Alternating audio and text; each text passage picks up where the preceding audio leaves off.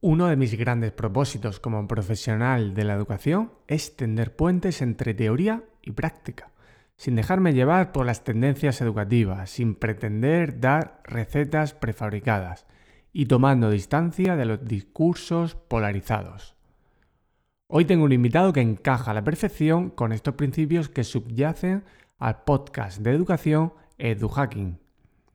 Es alguien capaz de debatir con rigor, con capacidad para analizar la realidad educativa de manera global y que busca más la unión que la crispación. Aunque como podrás escuchar, se moja mucho en sus opiniones. Vamos con la carta de presentación. ¿Nombre? Eh, Tony Solano. ¿Profesión? Profesor de lengua y literatura y director de instituto de secundaria. ¿Tu lugar favorito? Pues mira, mi lugar favorito suele ser la ducha por las mañanas, que es donde ordeno mi cabeza. ¿Tu mejor hábito? Pues yo creo que leer y leer y leer. Una cosa que estás aprendiendo. Estoy aprendiendo a delegar responsabilidades. ¿Un libro que recomiendes? Pues así recientemente Adiós Mr. Chips de James Hilton. Una frase que te inspire o te defina. Mm, siempre se puede hacer mejor. Tony Solano es catedrático de Lengua y Literatura, director del IES Bobalar de Castellón. Ha sido profesor de didáctica de la lengua en la Universidad Jaume I. Imparte cursos de formación de profesorado y por si fuera poco todo lo anterior, divulga de manera ejemplar en su blog, en sus perfiles en redes sociales y desde múltiples medios de comunicación. Con esta entrevista podrás aterrizar en el sistema educativo, especialmente en la etapa obligatoria. Sin embargo, hay muchos aspectos que se pueden extrapolar a otras etapas educativas y fuera incluso del propio sistema. No se nos puede olvidar que la educación va más allá que lo que se hace en el sistema educativo formal. En la entrevista hablamos especialmente de los motivos para estudiar, cómo tener éxito en el sistema educativo, el papel del esfuerzo, la memoria o la disciplina. Tony nos ofrece su visión sobre el modelo de competencias, el impacto de los deberes, los errores y los aciertos de la innovación educativa y sobre la polarización de las ideas del profesorado en redes sociales. Sin duda, un auténtico repaso de puntos claves del sistema educativo y una excelente manera de aterrizar en la realidad de la vida, de los colegios y de los institutos. Con el fin de sumar a gran parte de las ideas de esta entrevista, te recomiendo un artículo de Juan Fernández que ha publicado en su blog Investigación Docente, que como sabrás es una sinergia de EduHacking. El artículo se titula Nada funcionará para todos. Te podrá ayudar a entender el papel que tiene la investigación educativa para guiarnos en la búsqueda de prácticas de aprendizaje eficaces, pero sin caer en el error de que una estrategia es adecuada para todos y todas. En las notas del episodio tienes el enlace directo a este artículo. Y ahora sí, vamos con Tony Solano. Muy buenas, Tony. Bienvenido al podcast. Gracias por aceptar la, invitación y ceder tu tiempo, que, que, sé que no te sobra, para compartir con la audiencia diversos temas que siempre generan debate, pero yo siempre pienso que hay dos cosas que ponen eh, de acuerdo a casi todo profesorado. Una, que hay que bajar la ratio y otra, y otra seguir y escuchar y leer a Tony Solano. Bueno, gracias, gracias por invitarme. Espero no, no defraudar en esas expectativas. Bueno, seguro que no. Muy bien, Tony, vamos a hablar del sistema educativo probablemente por tu experiencia, pues eh, la mayoría de los mensajes puedan ir lanzados a la etapa educativa obligatoria, a la ESO, bachiller, pero seguro que muchas de las ideas nos hacen reflexionar en las distintas partes del sistema, las distintas etapas del sistema, del sistema educativo. Antes de, ver cómo podemos tener éxito en el sistema educativo español, yo te querría preguntar, mm, ¿para qué estudiar dentro del sistema educativo? Porque se habla mucho de la meritocracia, del esfuerzo, pero luego vemos un cierto desánimo entre los jóvenes.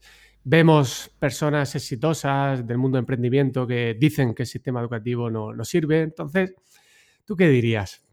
Bueno, yo creo que esto es una pregunta muy compleja, muy compleja porque ¿para qué en función de, quién, ¿no? O sea, eh, seguramente para qué estudiar, si, si quieres responderle a los alumnos será una respuesta y si te quieres responder tú como profesor será otra y la administración será otra. Yo sí que me gusta distinguir dos fases, o sea, lo que sería la etapa obligatoria, eh, infantil primaria, eso, y, las etapas posobligatorias.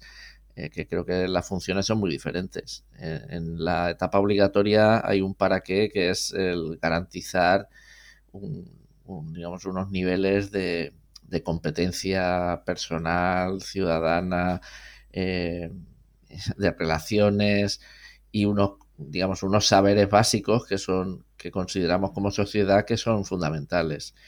Luego en otras etapas, pues cada una tiene su, su funcionalidad diferente, ¿no? ¿no? creo que no sea lo mismo el bachiller que, la FP o que la escuela de adultos, cada una irá orientada.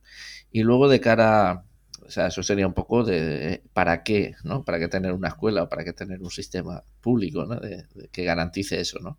Y luego para los chavales, pues la verdad es que la respuesta podría ser eh, para abrirte puertas. Básicamente, estudiar te sirve para que tengas posibilidades de, de tener un futuro mejor, o debería serlo, porque, bueno, como dices tú, igual se habla mucho de la meritocracia, pero por ahí arriba no, no todo el mundo está de acuerdo con, contratar siempre a los mejores, ¿no? En una empresa o, con darle oportunidades laborales al mejor preparado, sino al que tiene mejores relaciones. Así que a veces me siento que, que los engañamos también, ¿no? Sobre todo cuando vemos esas estadísticas donde donde la brecha social acaba siendo paralela a la brecha educativa, ¿no?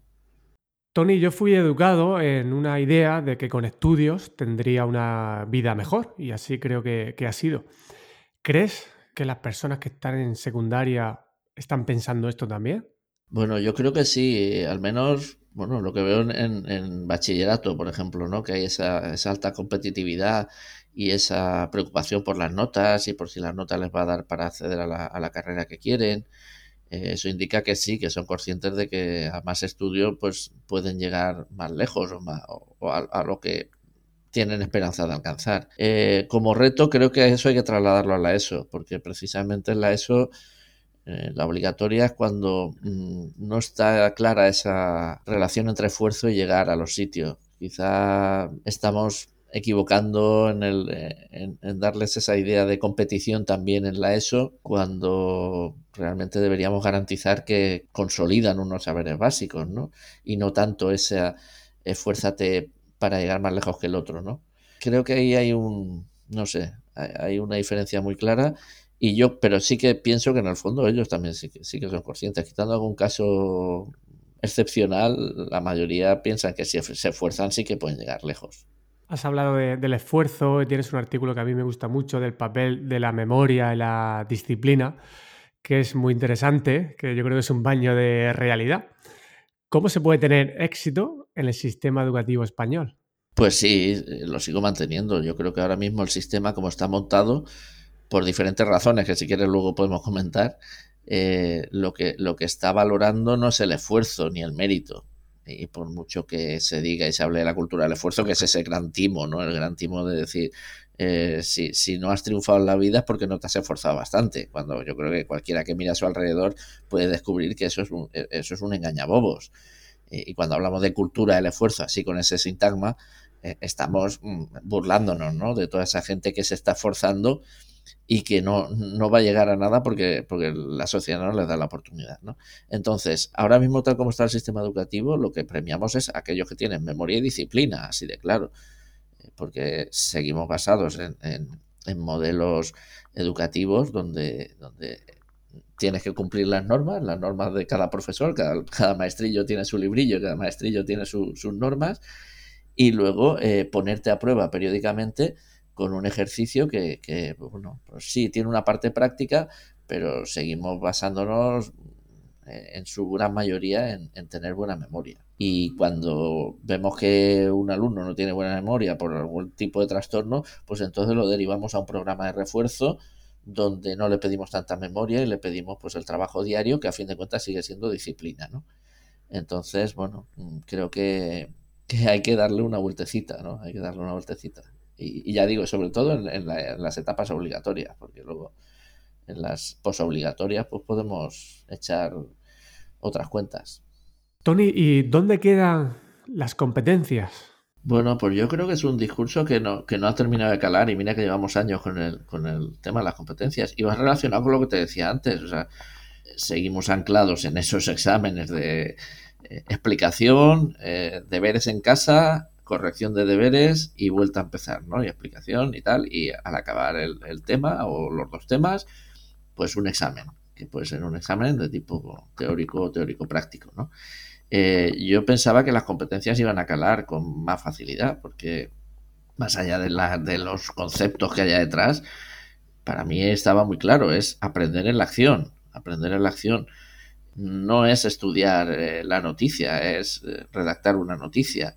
No es estudiar la historia de la literatura, es convertir la historia de la literatura en un proyecto audiovisual es aplicar lo que sabes y aplicarlo en clase, no en un trabajo que has hecho en tu casa. Eh, lo cual debe desplazar pues la manera de enseñar y la manera de dar clase y, la manera de, supervisar.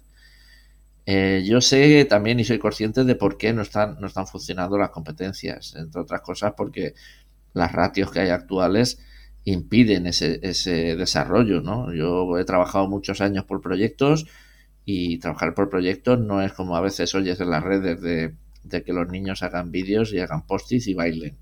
Eh, trabajar por proyectos requiere un trabajo de preparación detrás impresionante y requiere un trabajo de supervisión en el aula impresionante y de gestión de grupos y, cosas que no sabemos, que yo ni siquiera sabía que, tenía que hacerlas y me ha costado mucha ayuda y, y, pedir colaboración a compañeros. Entonces, claro, con 30 en clase, la verdad es que eso es muy difícil no han ayudado las administraciones bajando la ratio, no han ayudado las administraciones con las codocencias, no han ayudado las administraciones facilitando intercambios entre aquellos que están haciendo proyectos o están haciendo, trabajando realmente las competencias y otros centros que no lo hacen. Entonces, como se ha dejado puesto en la ley y se ha pensado que solo porque apareciera la ley la, la, gente iba a trabajar por competencias y no ha sido así. Y ahora pues lo estamos viendo. Me temo que con el asunto de las situaciones de aprendizaje, que es el, nuevo término que, introduce la LOE, va a pasar lo mismo. Otra vez, si, te fuerzan a trabajar de una manera diferente, que se supone que va a, va, a suponer una mejor aplicación didáctica y una mejor enseñanza y un mejor aprendizaje, debería facilitarte las condiciones para hacerlo. Y esas condiciones siempre pasan por una bajada de ratio, gestión de grupos, eh, reducidos. O, algo que también genera cierto malestar, o trabajar dos profesores en el aula y tener menos grupos porque estás eh, entrando con otro compañero en, una, en, una, asignatura o en un ámbito o en un proyecto que no es solo tu asignatura, sino que es algo compartido e interdisciplinar.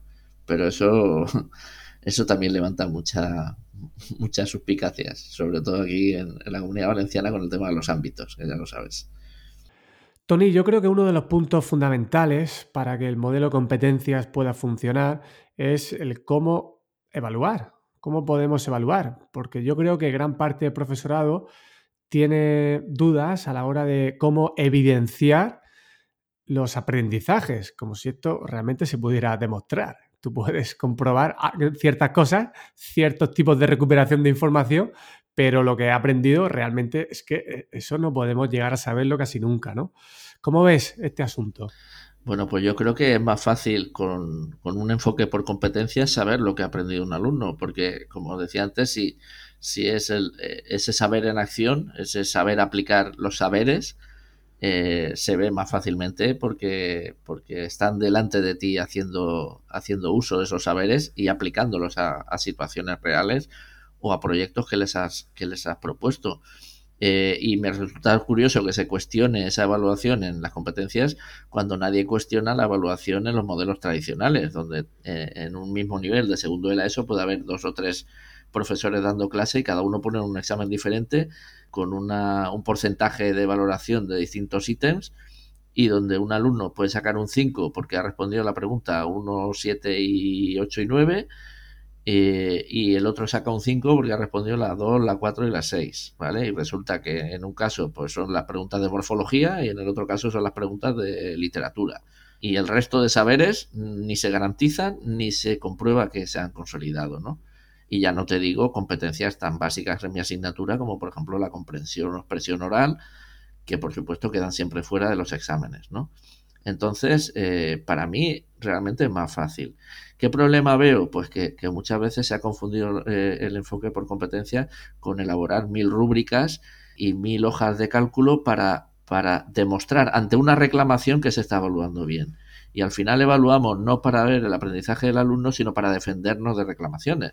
Pero oye, yo realmente llevo 20 años dando clase y nunca he tenido una reclamación y mis alumnos también suspenden, que llámese esto, que, siempre te dicen, no, claro, como los apruebas a todos, pues no, no los apruebo a todos. Eso es muy interesante porque es cierto, a mí me pasa y lo reconozco, que, que, a veces tienes que diseñar cosas pensando en darle la vuelta de cómo un alumno entre 500 que puedas tener te presenta una reclamación y al final dices, mm, por un alumno voy a cambiar una cosa que sé que va a funcionar. Y esto yo creo que a veces hay que ser un poco valiente, decir, bueno, pues si me pone una reclamación, pues vamos a ello, vamos a, a, eso, José Luis, ya está. es también eh, mantener una buena comunicación con las familias y ser sincero. Eh, yo creo que también hay que decirle, mira, eh, yo trabajo así y trabajamos de esta manera y así es como hacemos las cosas en clase. Y cuando eso las familias lo saben, pues no te reclaman, porque si yo a una familia le digo, mira, tu hijo sí, igual es muy listo porque se memoriza la historia de la literatura y es capaz de contestar eh, a un examen de ese tipo con un 10, pero luego resulta que es incapaz de trabajar en grupo o es incapaz de salir a hacer una exposición oral o, es incapaz, yo qué sé, de, mm, enfocar con creatividad un proyecto, ¿no? Entonces, mm, creo que, que, también hay que comunicarse mucho con la familia para evitar ese tipo de malentendidos y sobre todo con los alumnos también, dejarles claro qué es lo que quieres y, que eso va acorde con, el currículo y con la ley. Creo que también lo de ser objetivo a la hora de evaluar hace también cierto daño y a veces confundimos a familia y estudiantes y habría que ser honestos y decir que, no, que no es objetivo, que no hay una objetividad, que tú vas a querer ser justo, que vas a querer que aprenda, pero la justicia según tú lo ves, ¿no? Tiene muchos debates con, los estudiantes de secundaria sobre no, este tema. No, ya te digo, yo es que intento desde el primer momento les digo cómo voy a evaluar y, nunca he tenido quejas y, nunca entramos en el, pues súbeme de aquí, ponme de allí, no, yo creo que, también es, hay que hacer esa pedagogía de la evaluación y no, no engañarlos, porque, bueno, ni, engañarlos para bien ni para mal, ¿no? Ni, ni para subirles cuando no les corresponde ni para bajarles cuando lo merecen, ¿no? Cuando hablan del examen siempre como, ese tótem objetivo, o sea, los exámenes ya lo acabo de decir, los exámenes no son para nada objetivos. Un mismo examen puede ser evaluado de diferentes maneras por diferentes profesores, así que no es tan objetivo. Tony, otro asunto del que a veces se, debate, el modelo de asignaturas. ¿Cómo lo ves? Bueno, pues otra vez remito a esa distinción entre la obligatoria y la posobligatoria. Yo creo que la obligatoria hay demasiadas asignaturas, soy claro, y, no tendría que haber tanta, tanta asignatura en primero y segundo de la ESO, por ejemplo, porque se requieren aprendizajes intensivos que sean eso, competenciales. Y, para trabajar de manera interdisciplinar y competencial eh, no hacen falta tantas asignaturas, sino asignaturas que integren saberes y que de alguna manera mm, completen ese, aprendizaje integral. A partir del tercero de la ESO perfectamente se puede empezar con, asignaturas. Y ojo, no hablo de que se quiten profesores de especialidades, hablo de que se trabaje de manera conjunta, que, trabajen, que puedan ser capaces de estar trabajando en un proyecto integrado eh, profesores de, lengua con profesores de matemáticas o profesores de historia con profesores de informática y que de alguna manera se, eh, se dediquen más horas a trabajar de manera integral. Eh, yo sé que es difícil, es luchar contra un sistema que, está muy parcelado y, muy, y que procede del antiguo bachiller o, de la extensión del antiguo BUP a, niveles inferiores y, bueno, no, no, creo que lo vea yo, no creo. Luego ya en, niveles, ya digo, a partir de tercero de la ESO en adelante, pues el modelo de asignaturas ya es una cuestión de, elegir, ¿no? Elegir itinerarios, etcétera. No, no, no, me, no me importa tanto, pero sí que he hecho falta que en las bases nos falta tiempo. Yo tengo tres horas de castellano, de lengua castellana en, primero de la ESO y me parece muy poco. Eh, y, a todos los profesores les parece muy poco su carga horaria y ya están los chavales haciendo treinta y tantas horas de, jornada como para meter más asignaturas. Creo que lo que hay que es optimizar y, trabajar de manera conjunta. Y de hecho, esta división de asignaturas yo lo veo en la universidad también. ¿eh? He proporcionado a mis estudiantes primer curso de grado en, en, educación primaria la posibilidad de que ellos vayan determinando en muchos momentos de la asignatura en qué parte de la asignatura prefieren estar trabajando de manera autónoma.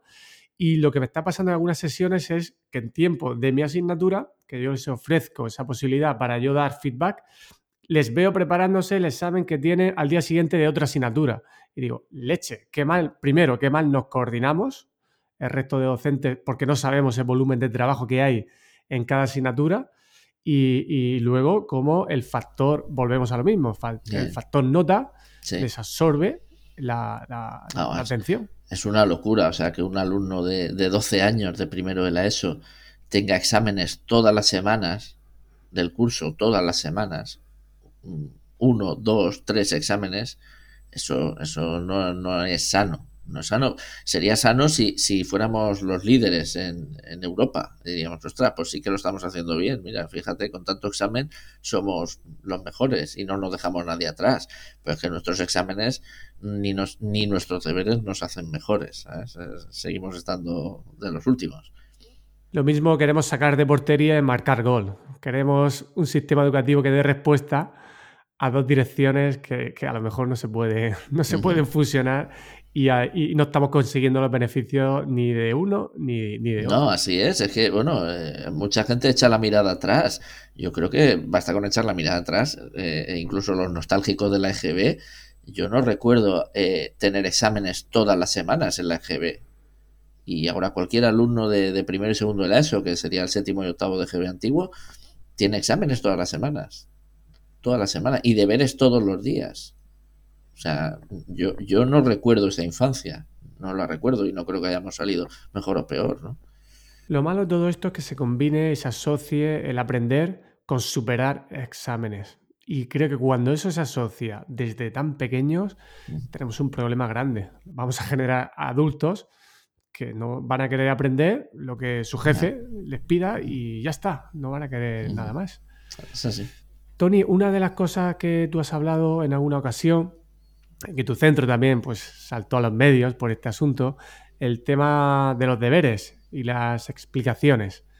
¿Cómo congeniar estos, estos dos temas? Pues sí, va relacionado con lo que hablábamos antes, los modelos, ¿no? Yo, qué sé, no tengo especial fijación con que se manden o no se manden deberes, sino que, el modelo de los deberes perpetúa unas desigualdades que se supone que la escuela pública debería estar ahí para solucionar. Pues resulta curioso que un centro como el mío, de, con mucho alumnado de compensación educativa, con necesidad de compensación educativa, eh, en, las clases pues se dedique tiempo a, dar la explicación y luego eh, la faena se mande para casa. Y, claro, cuando vuelven de casa, pues muchos no han hecho los deberes porque simplemente no, no saben hacerlos o porque no tienen una familia en sus casas que les ayude o no tienen dinero para pagarse una academia o lo que sea. Entonces resulta que, como dicen el resto de estudios, los deberes solo le funcionan a aquellos que tienen un entorno sociofamiliar favorable, eh, lo que acentúa más la brecha social y la brecha educativa. ¿no? Así que eh, cuando hablamos de, quitar los deberes, eh, era no por quitar los deberes, sino para centrarnos en lo que se hace en el aula. El trabajo se tiene que hacer en el aula porque es donde está el profesional el profesional que te puede ayudar y el profesional que está para resolver las dudas y el profesional que está para que, para que garanticemos que esa escuela pública le llega a todos.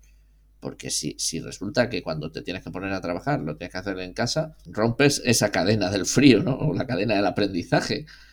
Eh, es más, mm, llegas y corriges unos deberes que no saben ni quién los ha hecho. Ni si los ha hecho el niño, si ni los ha hecho sus padres o el profe de la academia y además los corriges ahí delante de, todos en la pizarra y de qué, ¿hay alguna duda? No, ¿quién va a decir?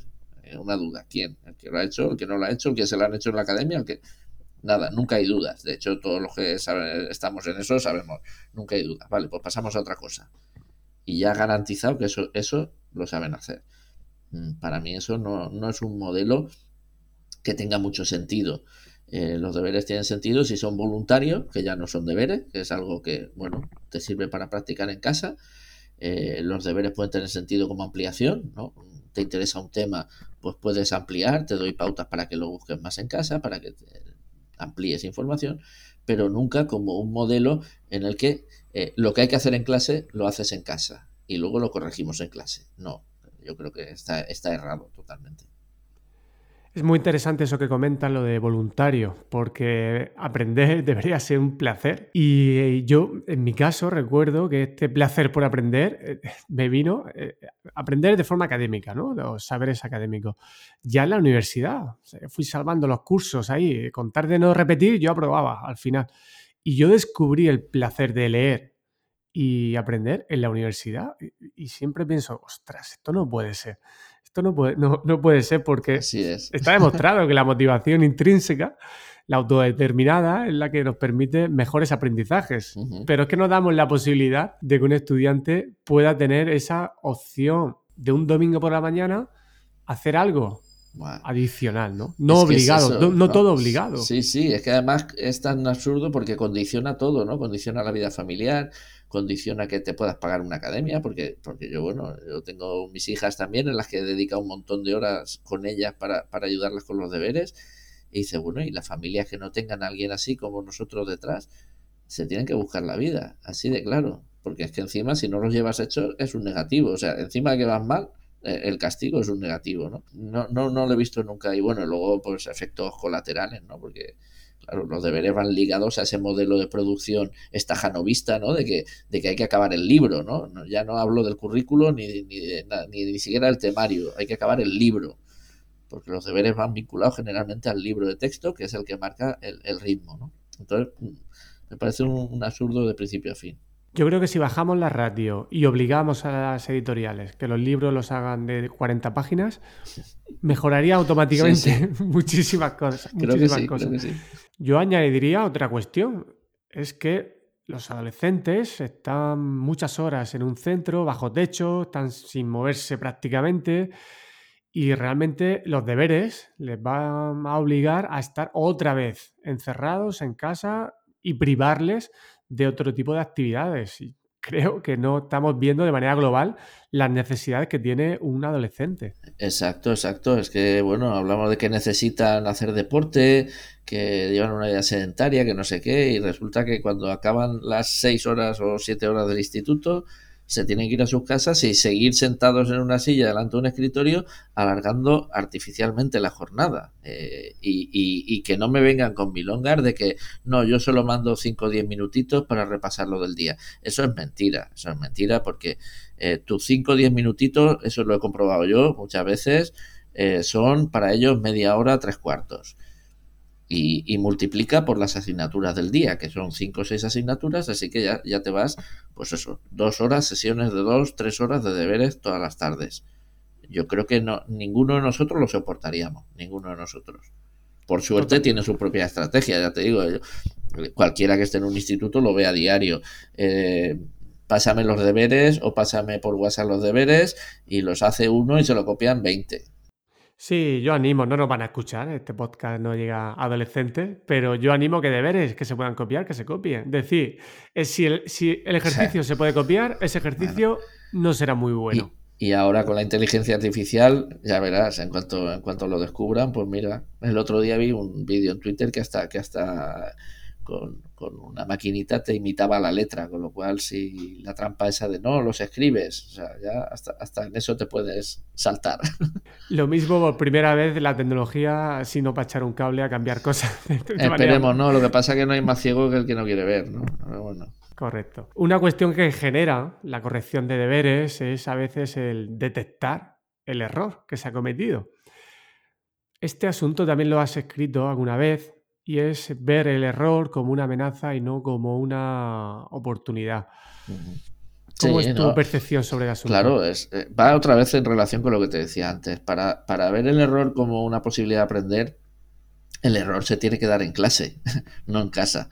Entonces, eh, cuando hemos hecho proyectos o cuando estamos trabajando de manera competencial en clase, tú ves dónde están los errores, porque están trabajando delante de ti y, puedes reorientar el proceso, ¿no? mira, pues esto lo estás enfocando mal, esto no ves que así no te va a funcionar, o así no, no vas a poder redactar este texto si no tienes preparado un guion antes.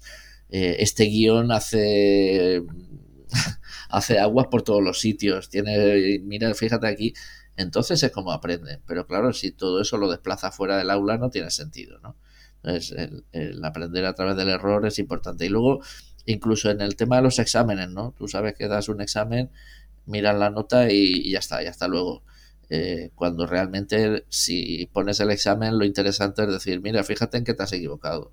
Eh, esto es importante que no te vuelvas a equivocar en esto. Eh, pero ¿cuántas veces das esa retroalimentación individual? Pues muy pocas. Pero otra vez, porque el sistema está diseñado para que estés haciendo exámenes todas las semanas. No puedes estar haciendo un examen una semana y, dedicar tres días a dar retroalimentación a ese examen. O sea, eh, eh, el examen debería ser algo muy puntual y que luego permita este tipo de, este tipo de retroalimentación, ¿no? Para, para aprender del error.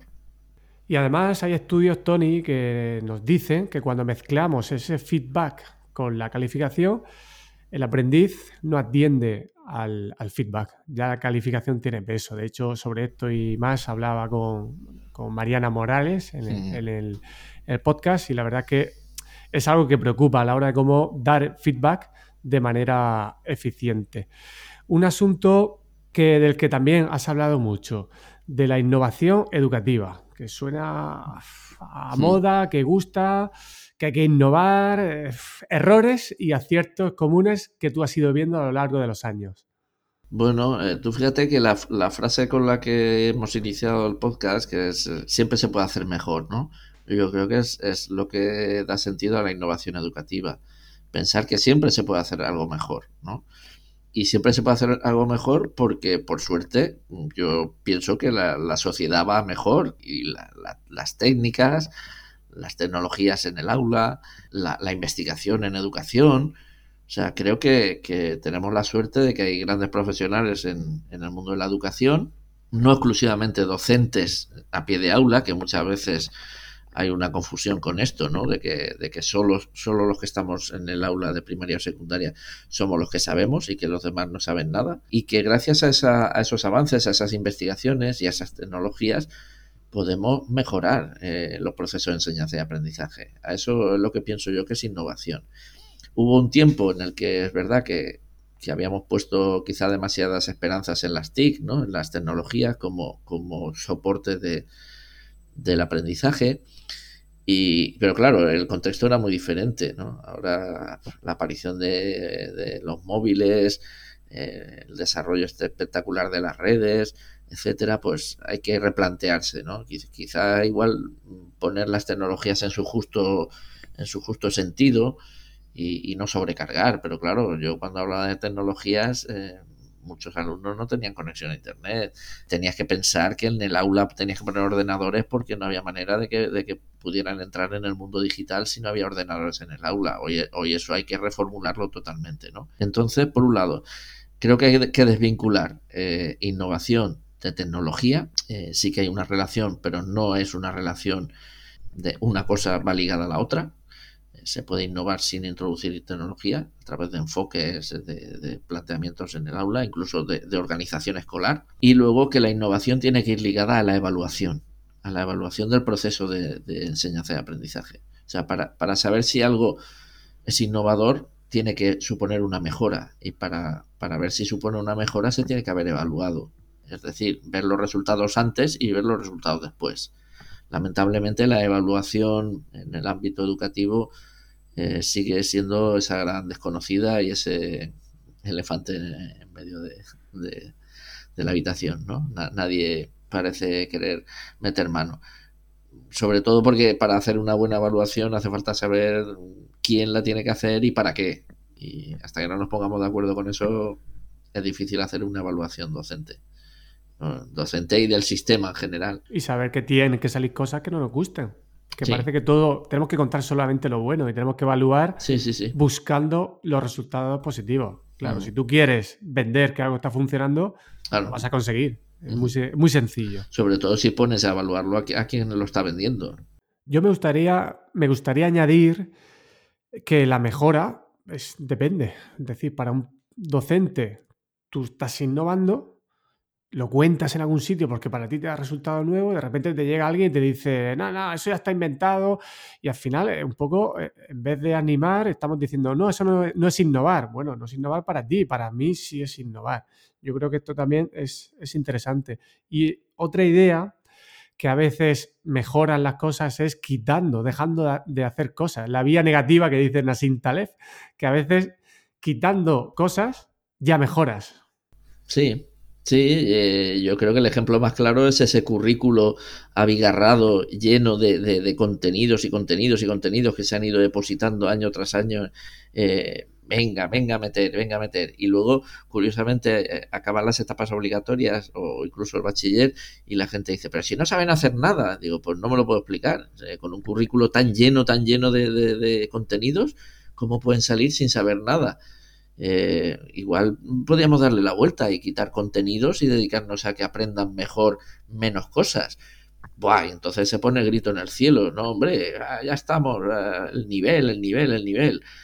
Joder, pues entonces mira, estamos atrapados. Es, es el, no sé, el gato de Rodinger, ¿no? Está, está muerto y vivo a la vez. Eh, los, los estudiantes no aprenden nada, pero nosotros no tenemos nada que ver con ello, ¿no? Yo creo que, eh, si no aprenden es porque no estamos enseñando y no estamos enseñando por algo. Igual estamos queriendo enseñar más de lo que de los que son capaces de aprender o igual simplemente estamos enfocándolo mal y, y, a todo no se llega, ¿vale? Porque no, es que antes sí que se llegaba, no, perdón, antes no se llegaba porque antes se quedaban por el camino el 50% de los estudiantes y probablemente los que llegaban tampoco llegaban con ese nivel que se supone que, que aparecía en los libros maravillosos de texto, porque tú mismo lo has comentado y yo también soy consciente que llegabas a la universidad con unas lagunas impresionantes. Y sí, lo único que es que habías pasado todos esos filtros que te iban poniendo y todas esas barreras que te iban poniendo. Entonces, bueno, pues yo creo que habrá que darle una vuelta y como tú dices, eh, quitar, ¿no? Quitar, a veces quitar asignaturas, quitar eh, contenidos. Ojo, quitar contenidos descontextualizados, no nos equivoquemos, porque yo, por ejemplo, que doy literatura, eh, puedo dar perfectamente, no sé, San Juan de la Cruz, que, por decirte uno, y, abordarlo con total intensidad. Ahora, claro, si, si me digo a San Juan de la Cruz, igual no, no, no me da tiempo a ver a Lope de Vega pero eh, que me interesa que, sepan la nómina de literatura del siglo de oro o que sepan enfrentarse a un poema escrito con la sensibilidad de la época y, a comprender ese, mundo de, ese siglo. Pues igual me interesa más lo segundo, a que se aprendan esa lista y que la, la suelten en el examen. ¿vale? Entonces es una cuestión de prioridades y creo que hay que decidir y hay que tomar opción por ciertas prioridades porque si no nos estamos engañando. Sí, sin duda profundizar antes que tanta superficialidad ¿no? del conocimiento que estamos, que estamos teniendo. Tony, redes sociales y profesorado. Eh, mucho debate muchas veces en, Twitter, que yo sé que eres muy, muy activo ahí, y realmente vemos mucha polarización. Echamos las culpas a los políticos de, de que no hay un acuerdo las leyes, pero que si nos dejan a nosotros, pues lo mismo acabamos en el, mismo problema. ¿Por qué? ¿Por qué existen estos debates polarizados? Bueno, pues, pues lo mismo que has dicho tú, o sea, es la política, es la sociedad, eh, son las redes sociales, las redes sociales, bueno, ahora se habla mucho del algoritmo, ¿no? De, Twitter, ¿no? Eh, que te ofrece siempre lo que, lo que te va a generar polémica, ¿no? Lo que te va a generar malestar, ¿no? Se está estudiando también el, algoritmo de TikTok, ¿no? Cómo le ofrece a, los menores eh, contenidos polémicos, ¿no? En lugar de, lo más amable, en lugar de ofrecerte un timeline eh, amigable y, propenso a discutir, pues te ofrece uno para la crispación, ¿no? Yo creo que, bueno, forma parte de, cómo somos los humanos, eh, el estar polarizados, y que luego es un medio, un canal que, que facilita esa polarización, porque son eh, no, no, te da contexto, no te da, no te da posibilidad de esto, de, mirarte a la cara o de eso. Hay una cosa que has comentado en alguno de tus artículos, es que muchas veces estamos hablando de conceptos diferentes utilizando mismos, mismos términos con significados diferentes y sobre todo con textos diferentes. Cuando uno alguien, alguien dice, la educación eh, tendría que ser siempre con eh, activando los sentidos. Pues oye, pues depende de la etapa educativa. Este mensaje puede calar muy bien en infantil y primaria y poco a poco quizá ir desapareciendo. Y esta idea yo creo que, hay que tenerla en cuenta antes de empezar a, pasarnos de vueltas en las respuestas, ¿verdad? Mm. Sí, bueno, yo creo que al final se han pervertido algunos términos, ¿no? Como esto que hablábamos antes de innovación, ¿no? Parece que innovación y todo el mundo piensa, pues eso, en congresos de gente bailando y poniendo postis de colores y abrazándose y cosas de esas, ¿no? Eh, yo creo que se ha confundido innovación con esnovismo.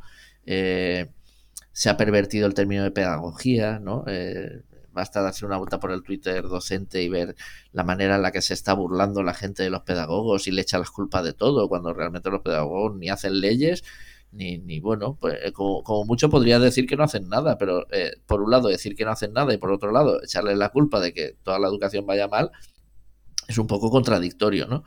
Y, y términos, pues eso, como las emociones, ¿no? Trabajar las emociones, no, es, que otra vez, no vas a ir abrazando árboles ni vas a hacer nada de eso, es trabajar las emociones. Resulta que luego sí que queremos que como docentes y como profesionales eh, se nos respete, se nos trate bien y no sé, y tengamos un, buen ambiente en cuanto a eh, emociones como profesionales. Pero resulta que cuando decimos no, pues los alumnos también, no, no, no, eh, eres un eres un fantasioso y eres un chupiguay, ¿no? No sé, eh, ya digo, creo que pues, esa polarización ha convertido al contrario en opinión en una caricatura y, se abusa de esa caricatura y no, se admite en términos medios. Y, al final es que eh, da igual lo que digas y da igual las puntualizaciones que hagas, eh, seas respetuoso o no lo seas, acabas siendo objeto pues, de, burlas y de, y de caricaturas, ¿no? Sí, al final tenemos una serie de sesgos cognitivos que, que, nos marcan. Queremos confirmar nuestras ideas, queremos defender nuestras posturas, no queremos caer en contradicciones y que tengamos disonancias cognitivas. Y esto a veces eh, no puedes convencer a alguien que, no quiere convencerse de nada. ¿no? Entonces, yo creo que hay mejor siempre no alimentar. Tú llevas muchísimo tiempo en Twitter de manera exitosa. O sea, yo creo que tú podrías hacer un manual de cómo aprender y resistir en, Twitter, ¿verdad? Resistir, resistir. Resistir, ¿no? Eh, Tony, del, recientemente yo me incorporé al colectivo Dime, que lo descubrí gracias a ti, por cierto. Curioseando en tu Twitter, pues lo, mm. estuve viendo.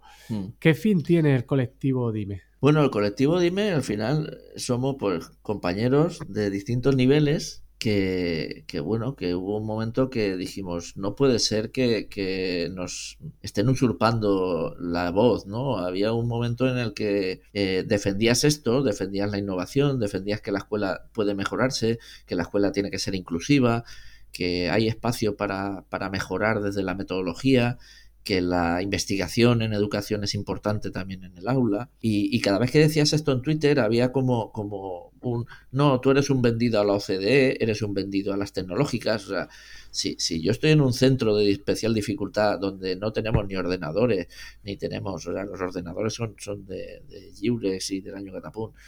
¿Cómo, ¿Cómo, voy a estar vendido a las tecnologías? Por favor, tendría que estar rodeado de, iPads, eh, no sé, no sé, bueno eran cosas totalmente absurdas. Y entonces, pues vimos que ciertos discursos que, se hacían llamar progresistas enlazaban con lo más reaccionario. Lo complejo y lo, que me asombra es que tengan que salir este tipo de colectivos, ¿no? Porque es como defender lo básico. Es decir, no estamos entrando en cosas de dudosa calidad, ¿no?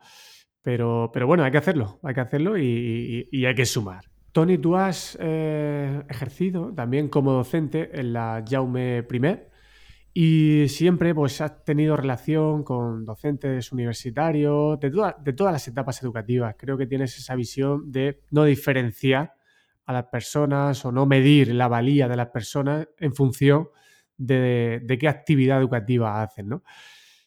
¿Por qué crees que hay este distanciamiento entre universidad y escuela e instituto? No lo puedo entender, yo no lo puedo entender, porque fíjate lo dignos que nos ponemos, ¿no? Cuando nos cuestionan a nosotros, ¿no? Cuando alguien viene y te dice, no, es que los profesores de instituto o los maestros no tenéis ni idea, lo único que tenéis muchas vacaciones y tal. Pero luego resulta que nosotros se lo decimos a los compañeros de, a los profesores universitarios, ¿no? O los de secundaria se lo dicen a los maestros, ¿no? Cada vez que un profesor de secundaria dice, es que me llegan los alumnos en la ESO que no saben ni leer ni escribir. ¿En qué lugar dejas a tus compañeros de primaria? O sea, estás diciendo que durante los seis años de primaria eh, todos esos maestros que han estado ahí horas y horas con esos alumnos no han hecho nada, ¿no?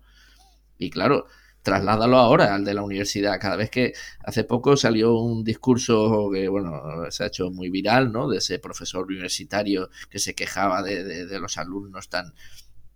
¿En qué lugar nos deja a nosotros? Porque esos alumnos han pasado seis años en la primaria y otros seis años como mínimo en, en la secundaria.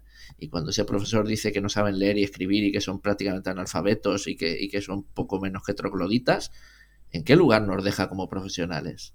Eh, hay una tendencia a echarle siempre la culpa a los otros, ¿no? Eh, nosotros se la echamos a los de primaria, eh, insultamos si podemos también a los universitarios porque no nos ayudan para nada y cuando ya falla todo pues también le echamos las culpas a la familia que es un clásico no entonces mm, ese desencuentro a mí me sorprende porque bueno yo estuve un tiempo de asociado en, la Universidad de Chamo en didáctica de la lengua precisamente para primaria y, había magníficos profesionales en, la universidad y, no, no tengo nada que, decir contra ellos no y, maestros de primaria que estaban en la universidad también dando clases. Y he ido a las clases de los maestros de, de, los coles que están adscritos a mi centro y los veo trabajar y, creo que trabajan estupendamente. No entiendo ese recelo, no entiendo ese recelo quizá como autojustificación, ¿no? Esa impotencia de, de ver qué cosas que fallan y que no, que no quieres asumir que tú también eres en parte responsable, igual no todo, pero en parte, pues tiendes a echarle la culpa a otro. Yo mm, me cuesta porque cuando empezamos en Twitter y cuando empezamos en el mundo de los blogs, que fue antes que Twitter, ahí no había esa distinción. Yo he trabajado en el mundo de los blogs, hemos hecho proyectos colaborativos entre distintos niveles, primaria, secundaria, escuelas de adultos, y no hemos tenido nunca ese, ese roce, porque un buen profesional es un buen profesional, esté en, la, en el nivel y etapa que sea. Fíjate en las redes, hay mucho clasismo, hay mucho clasismo, y, y es una pena porque es un clasismo que yo creo que viene de la ignorancia, básicamente. Totalmente. Yo creo que aquí el desconocimiento de cómo es el día a día de un maestro primaria, cómo es el día a día de alguien infantil, de, es distinto. ¿Qué, problemas tenemos en la universidad también? Decir... Y la tendencia, y la tendencia de hacer de casos particulares generales, ¿sabes? Porque igual que ocurre con las familias, no es que vienen, vienen las familias y te pegan la bronca y te quitan la razón delante de tus hijos Joder, yo llevo siete años de director en un centro con mil personas y ese perfil de familia me ha venido dos. En siete años, dos. Eh, sí, yo podría también decir esos casos, pero esos casos son representativos para nada. Igual que lo que decíamos antes, el alumno o la familia que viene a reclamar un examen, para mí no es representativo. Y el mal profesor es poco representativo, es una excepción. Me imagino que da igual en, en primaria que en secundaria que en la universidad medirlos a todos por el malo es un gran fallo. La estadística es otro de los puntos ahí a, mejorar también, porque el pensamiento estadístico, ahí, ahí, ahí está. Muy bien, Tony, la última. Probablemente difícil. En menos de un minuto, ¿qué mensaje central lanzarías a la audiencia de todo lo que hemos comentado en la entrevista o algo que tú quieras destacar? Bueno, pues yo creo que, lo fundamental, la escuela tal como está ahora es una escuela pública que merece eh, una mejora, que hay margen para mejorar, eh, que ese margen para mejorar depende de mucha gente, de las administraciones en cuanto al tema de la ratio, de los recursos, etcétera, de las familias también en cuanto a implicación, pero buena parte de esa mejora está en nuestras manos, que somos los docentes, que estamos todos los días ahí que no vale de nada eh, empezar a decir que los alumnos son cada día más desinteresados y que cada vez tienen menos, preocupaciones, que no les gusta estudiar, etcétera. Que eso es un, falso, unas falsas excusas, que, podemos hacerlo mucho mejor y que, y que creo que vale la pena hacerlo. Y que por suerte las tecnologías nos pueden ayudar en la medida de, en cierta medida, ¿no? Y en cuanto a que estemos como, como gremio unidos, pues ojalá, ojalá. Yo creo que hay cosas que sí que nos unen, que es eh, la petición unánime de, una bajada de ratio y una dotación de recursos, que es algo que, no nos hacen nunca caso. Pero más allá de eso, creo que, somos un colectivo tan, tan diferente que, será difícil llegar a acuerdos. y menos cuando los políticos tampoco nos ayudan. Pues Tony, muchísimas gracias por la entrevista, por unir a tantos docentes con ideas diferentes y por hacerlo siempre de una manera muy respetuosa y siendo un, ejemplo a seguir en los baños de realidad que nos sueles dar con tus, publicaciones, pero que son, necesarias también para aterrizar eh, continuamente las ideas y mejorar el sistema educativo, porque nos guste más o menos, sigue siendo la mejor forma de, preparar a, las personas. Así que muchísimas gracias. Gracias a ti por, la entrevista y, y bueno, suerte, que estamos juntos. y hasta aquí el episodio de hoy. Espero que su contenido te haya ayudado y te siga ayudando a entender la complejidad de la educación para tener más autonomía en la toma de decisiones y no depender de recetas prefabricadas. Si quieres ayudarme a que el podcast llegue a más personas, te animo a que te suscribas gratis desde tu plataforma de podcast favorita y lo recomiendes a tus amigos, amigas y colegas de profesión. Puedes seguir las novedades de Dujaquín desde la newsletter o el canal de Telegram. Tienes todos los enlaces en las notas del episodio. Cuídate mucho y hasta la próxima.